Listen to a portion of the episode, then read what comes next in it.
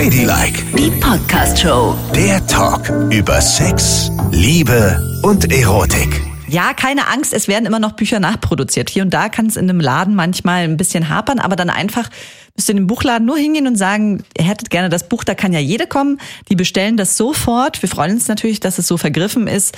Ist die Lektüre des Sommers und wir bedanken uns bei allen nochmal, die uns Fotos schicken aus dem Urlaub mit unserem Buch, da kann ja jede kommen, gibt es ab 16 Euro im Blanc Vallée Verlag, online überall und wie gesagt, in jedem Buchhandel eures Vertrauens.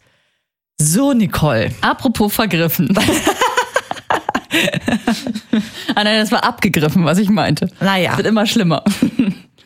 Heute geht es um die reifen Frauen. Ja. Die reifen Frauen, die einen Megatrend hinlegen. Ne? Denkt doch nur mal daran, wie in es ist, reife Frauen zu heiraten.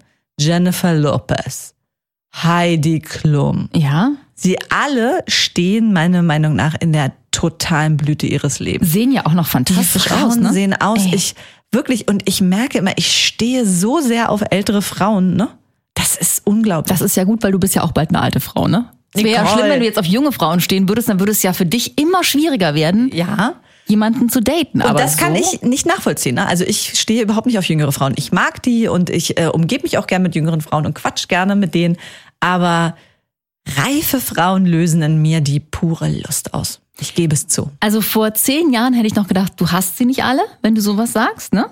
Aber jetzt mittlerweile muss man ja echt mal sagen, reife Frauen. Also früher hatte man ja bei dem Bild reife Frau, sah man irgendwie so Omse in der Kittelschürze vor sich, die es seit vielen Jahren hinter sich hatte, ne? Ja, genau. Aber, oder unsere Mütter oder so. Ich meine, ich will jetzt nicht sagen, dass meine Mutter da nicht, äh, doch, das will ich eigentlich sagen. Also unsere Mütter sind ja auch noch die Generation, wo sie halt so mamihaft Ja, du oder wurden. meine Oma ist das beste Beispiel. Meine Oma sah mit 45 exakte aus wie mit 92. Ja, ja, genau. Die hat sich Richtig. genau ab dem Zeitpunkt entschieden, jetzt So bin ich Muttis. eine Oma, Ja. hab einen äh, Rock an, einen Hut auf und koch immer in meiner Kittelschürze. Ja, aber Frauen 50 plus können ja heute echt denkbar sexy sein. Was Oh, sind da für ja. super Weiber dabei, wo man echt denkt, so, Alter, das ist so toll, tolle Haut, tolle Haare, super Look, total weit vorne, meistens auch mit der Karriere total weit vorne, irgendwie immer noch lustig und mitten im Leben und so. Und das, obwohl sie ja offensichtlich, zumindest nach allen Studien, die es so gibt, schon mitten in den Wechseljahren sind oder schon dahinter, also schon in der Menopause sind, weil statistisch gesehen ist es so, dass wir Frauen, wir deutsche Frauen, kommen ab 40, Mitte 40 in die Wechseljahre und ab 51 sind wir in der Menopause. Das heißt, wir haben die letzten Tage schon hinter uns mit 51. Aha. Und eigentlich sagt man ja dann dem so ganz viel Schlechtes nach. Ne? Und deswegen haben ja auch viele Frauen so Angst vor den Wechseljahren. Aber es ist nicht so, denn dann haben wir es hinter uns. Dann blüht man erst richtig auf. Offensichtlich. Dann kann man nämlich baden gehen, wann man will. Dann ist es, dann rechnet man nicht rum, oh, ich krieg meine Tage. Nein, dann ist man befreit von all dem. Eine gestandene, reife Frau und weiß vor allen Dingen, was man ja will im Leben. Und ich finde das ja so schön bei diesen Frauen, dass sie diese, dieses Selbstbewusstsein ausstrahlen einfach. Das ist so irre sexy. Ja, das ist echt cool. Zumindest sage ich mal so, muss man es positiv äh, das Ganze sehen. Also so kann man das Ding schon so für sich umdrehen. Was ich ein bisschen arschig finde, ist, diese Frauen, die haben ja auch alles, ne? Also die haben ja Köche, die haben Personal Trainer, die lassen sich auf jeden Fall aufspritzen, denn man kann ja sehr deutlich sehen, wie krass Jennifer Lopez im Gesicht behandelt ist. Ähm, das haben ja normale Frauen nicht. Und die fühlen sich, glaube ich, wenn sie sowas sehen in den Zeitschriften auch immer so ein bisschen äh, abgehängt ne? und denken, warum, warum sehe ich denn so aus, wenn die so aussieht? Und dann kommt noch einer und erzählt mir, yay, es ist so geil, wenn man in der Menopause ist, während ich selber die Nächte durchschwitze. So. Und nicht mehr feucht werde beim Das, Sex. das stimmt schon, aber ich meine, das sind jetzt ja plakative Frauen, damit wir hier einmal einen Nenner finden und wissen, worüber wir reden. Natürlich ist es nicht normal, mit über 50 immer noch auszusehen wie 30. Ja. Aber ich rede ja auch davon, wenn ich hier zum Beispiel durch Berlin laufe, ne? Mhm. sehe ich so viele schöne, reife Frauen, die nicht Jennifer Lopez sind, die nicht Shakira sind, die nicht Heidi Klum sind. Und die sehen wunderschön aus mit all ihren Spuren. Ne? Also ich mag das ja auch, wenn Frauen äh, Falten haben und wenn das hier und da nicht mehr so ganz sitzt. Ich mag einfach die Ausstrahlung. Und die haben wirklich alle. Und das kann sich jetzt ja wohl jeder leisten. Da brauchst du keinen Personal Trainer, da brauchst du keinen Koch, kein nix. Wenn du dich irgendwann selbst so akzeptiert hast, wie du bist und dich selbst liebst, spürt man das. Und Von diesen Frauen spreche ich. Ja, die Einstellung ist halt, glaube ich, schon wichtig. Und die Einstellung, sagt man ja mittlerweile auch, ist halt auch total wichtig, um durch diese Zeit zu kommen, ne? Weil tatsächlich hast du ja, es ist ja wie eine zweite Pubertät. Ne? Also Ja. wenn du in der Pubertät bist und dann bist du picklig und unausgegoren, hast alle Menschen und dann kommst du in die Wechseljahre und ich, also ich habe es auch schon deutlich gespürt mit über 40. Da war ich auch so unausgegoren, habe alle Menschen gehasst. Und es war schon so, tatsächlich konnte man merken, so, oh, ich bin ganz krass im Hormonkarussell. Da tut sich, da tut sich wirklich was. Und da gut durchzukommen, das sind ja verschiedene Herausforderungen. Das sind ja körperliche Herausforderungen, aber auch so partnerschaftliche, ne? Dass du deinen Mann nicht in den totalen Wahnsinn treibst mit dem, was du da tust, mit deinem Geweine oder dass du dich irgendwie kacke fühlst oder das Gefühl hast, du siehst überhaupt nicht mehr schön aus, niemand sieht dich mehr, du bist überhaupt nicht mehr begehrenswert. Das ist ja auch wichtig, also dass der andere da mitzieht. Da gibt's ja irgendwie total viel, was man, was man eigentlich dann anleiern muss, um gut durch diese Zeit zu kommen. Das stimmt. Und da muss man auch wirklich sagen, Achtung, Achtung, ähm, weil es war zu einer Zeit, früher haben die Leute immer gedacht, so und auf einmal kommt Tag X, die Tage sind weg, Menopause ist da. Nein. Und genauso ist es genau wie Nicole sagt, es fängt nämlich schon an mit Anfang 40. Der Körper stellt sich dann langsam um. Und das habe ich bei mir auch festgestellt, dass ich so dachte, Moment mal, was ist denn hier los? Wieso tun mir meine Brüste so weh, wie sie es als Teenager-Mädchen nie getan haben? Und vor allen Dingen, warum zum Teufel, und das war gerade in der letzten Woche wieder so, heule ich die ganze Zeit bei Werbung? Ja. Ja, man hat echt krass, also diese so Hormonschübe sind total krass. Und es geht ja im Grunde genommen darum, also die Eierstöcke produzieren ja im Laufe eines Lebens immer weniger Geschlechtshormone, ne? Ja. Und am Ende nimmt es halt ganz krass ab und das bringt das mit sich. Stimmungsschwankungen. Man verträgt nicht mehr gut Alkohol. Man Oh, reagiert ist- darauf auch sehr, sehr, sehr sensibel. Also jetzt kommt Ja. echt definitiv dann die Zeit, wo man sagen muss, weniger Alkohol, die Sauferei reitet uns noch viel tiefer in die Scheiße, als es eh schon ist. Äh, körperlich. Äh, viele Frauen, also die Geschlechtshormone sorgen ja dafür, dass wir feucht werden, ne? Und viele Frauen haben zwar Lust auf Sex, aber werden nicht mehr feucht. Ja. Also dann kommt definitiv die Zeit für Gleitgels, Mhm. sich mal mit was Neuem, mit einem neuen Sextoy auseinanderzusetzen. Jetzt Gleitgel, weil natürlich auch die Gefahr von Verletzungen untenrum steigt, wenn man nicht so feucht wird. Ne? Und manche merken das ja gar nicht. Und bakterielle Infektionen Genau, dann auch. also deswegen jetzt mal schön in den äh, Drogeriemarkt gehen und da ein bisschen shoppen nach Gleitgels mit Kirschgeschmack oder Mm. was auch immer man da finden kann. Das ist jetzt gut. Und auch, äh, man nimmt ja auch ein bisschen zu, ne? Mit der mit den Nein. Wechseljahren. Nö, weiß nicht, was du da sagst. Ja, man nimmt ja auch ein bisschen zu mit den Wechseljahren, also tatsächlich dann ein bisschen mehr Sport, ne? Ja. Bisschen mehr Bewegung ist auch ganz gut gegen diese Depri-Phasen, weil viele Frauen haben das halt einfach. Das ist nämlich der Punkt. Ja. Das ist nämlich der Punkt, dass Sport ist genau der Schlüssel zu totaler Euphorie, die man sich dann zurückholen kann. Adrenalinschübe, die genau das ausgleichen, was du sagst. Und das ist ja dann sowieso wichtig für alle Menschen, beweglich bleiben. Total. Also, um es mal so rund zu sagen, es gibt ja Studien, zwei Drittel aller Frauen kommen nahezu ohne größere Probleme durch die Wechseljahre. Also ohne größere Probleme heißt, klar, die schwitzen nachts mal, ne? Oder die haben auch mal so eine Hitzewallung und die nehmen ein bisschen zu und die werden ein bisschen trocken und so und haben vielleicht auch mal Gefühlsausbrüche, aber sie haben keine schrecklichen Beschwerden. Also sie werden nicht depressiv und müssen behandelt werden. Ähm, sie bekommen nicht Osteoporose und müssen behandelt werden und und und was dann eben noch alles Ja. mit einhergehen kann. Ne? Sondern sie haben eben diesen ganzen Kleinkram und den kann man aber eigentlich mit ähm, bisschen mehr Sport und gesunder Ernährung und wenig Sauferei einigermaßen gut in den Griff bekommen. Und das ist ja eigentlich eine super gute Nachricht. Auch Ah. dieses Nachtschweiß, was ja viele dann haben zeitweise, lässt ja auch wieder nach. Und ich glaube, genau diese Zeit ist ja die, wo man sich dann eben so reflektiert, ne? Wenn einem das nämlich früh bewusst ist, kann man ab 40 früh dagegen steuern.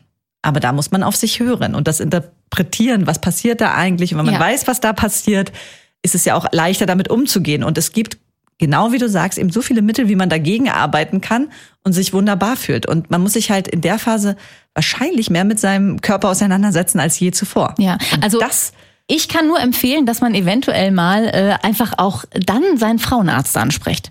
Weil das hab, ich habe das zum Beispiel schon mit, also ich glaube mit 36 oder so, habe ich das erste Mal gedacht, ich habe so Hormonschwankungen. Ne? Und habe da mal nachgefragt und hat die gesagt, ja, das haben total viele Frauen. Es geht bei vielen auch schon mit 30 los. Ja. Dann machen wir mal einen Hormonspiegel. Und das hatte ich noch nie gemacht. Dann hat die so einen riesengroßen Hormonspiegel gemacht, sich alles angeguckt und hat gesagt, ja, hier fehlt was, da fehlt das, da fehlt. Dann kannst du entscheiden, entweder ich sitze das aus, ja, dann warte ich halt jetzt noch 20 Jahre, dann ist vorbei. es gibt auch andere Möglichkeiten. Es gibt dann natürliche Sachen, die man nehmen kann. Mönchspfeffer zum Beispiel ist irgendwie sowas, was das alles eindämmen soll.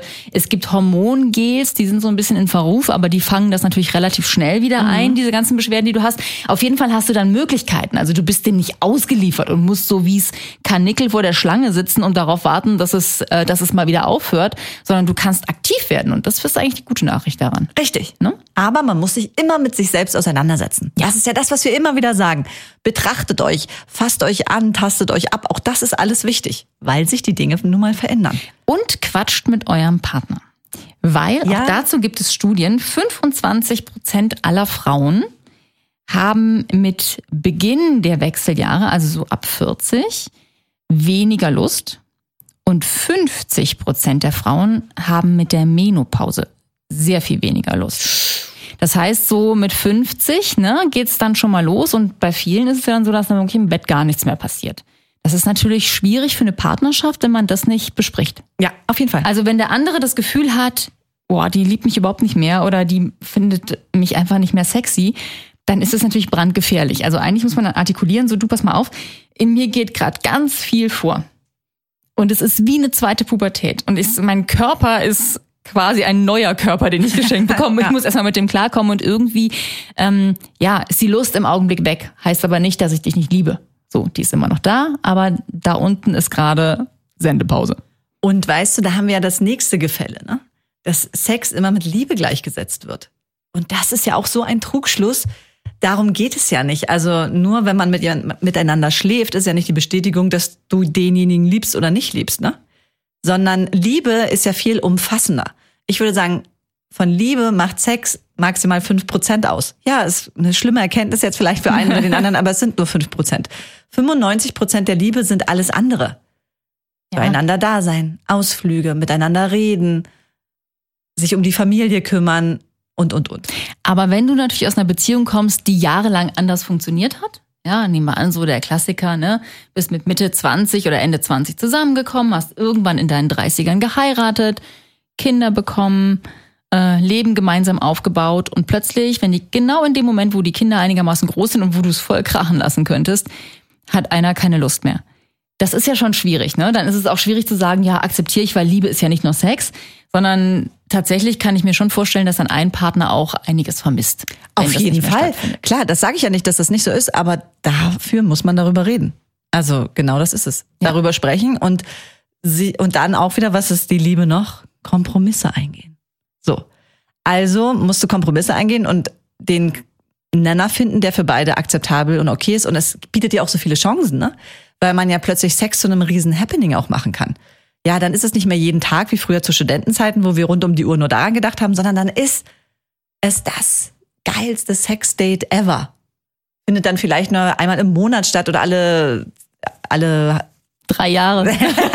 nein, du weißt, was ich meine, aber das kann man ja richtig schön gestalten, ne? Sich Zeit füreinander nehmen dann in dem Moment, wo man mal nicht irgendeine Liste im Kopf abarbeiten muss und so. Man muss halt umräumen. Wie man ja auch mal eine Wohnung umräumen genau. muss, so muss man auch das Sexleben dann umräumen, aber es heißt ja nicht, dass man gar keinen Sex mehr hat. Nee, man muss wieder Dinge ausprobieren. Also in unserem Buch gibt es ja auch einige, die uns geschrieben haben, die genau diese Probleme hatten und die dann angefangen haben, Dinge miteinander auszuprobieren. Übrigens, letzte Folge hatten wir ja die Fetische. Einige haben auch Fetische ausprobiert.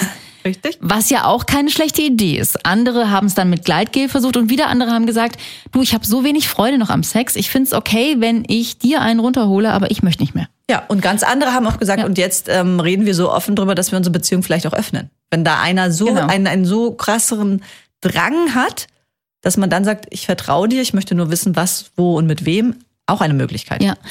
Auf der anderen Seite natürlich auch nicht leicht zu handeln. Ne? In einer Phase, in der du als Frau mit dem ganzen Hormonkladderadatsch ohnehin schon echt zu kämpfen hast, dann noch sowas wegzustecken. Ich weiß nicht, ob ich das als erstes empfehlen würde. Ich würde erstmal gucken, dass ich mit allem anderen so durchkomme, mich da irgendwie durchwurschtel und darauf vertraue, dass es aufhört.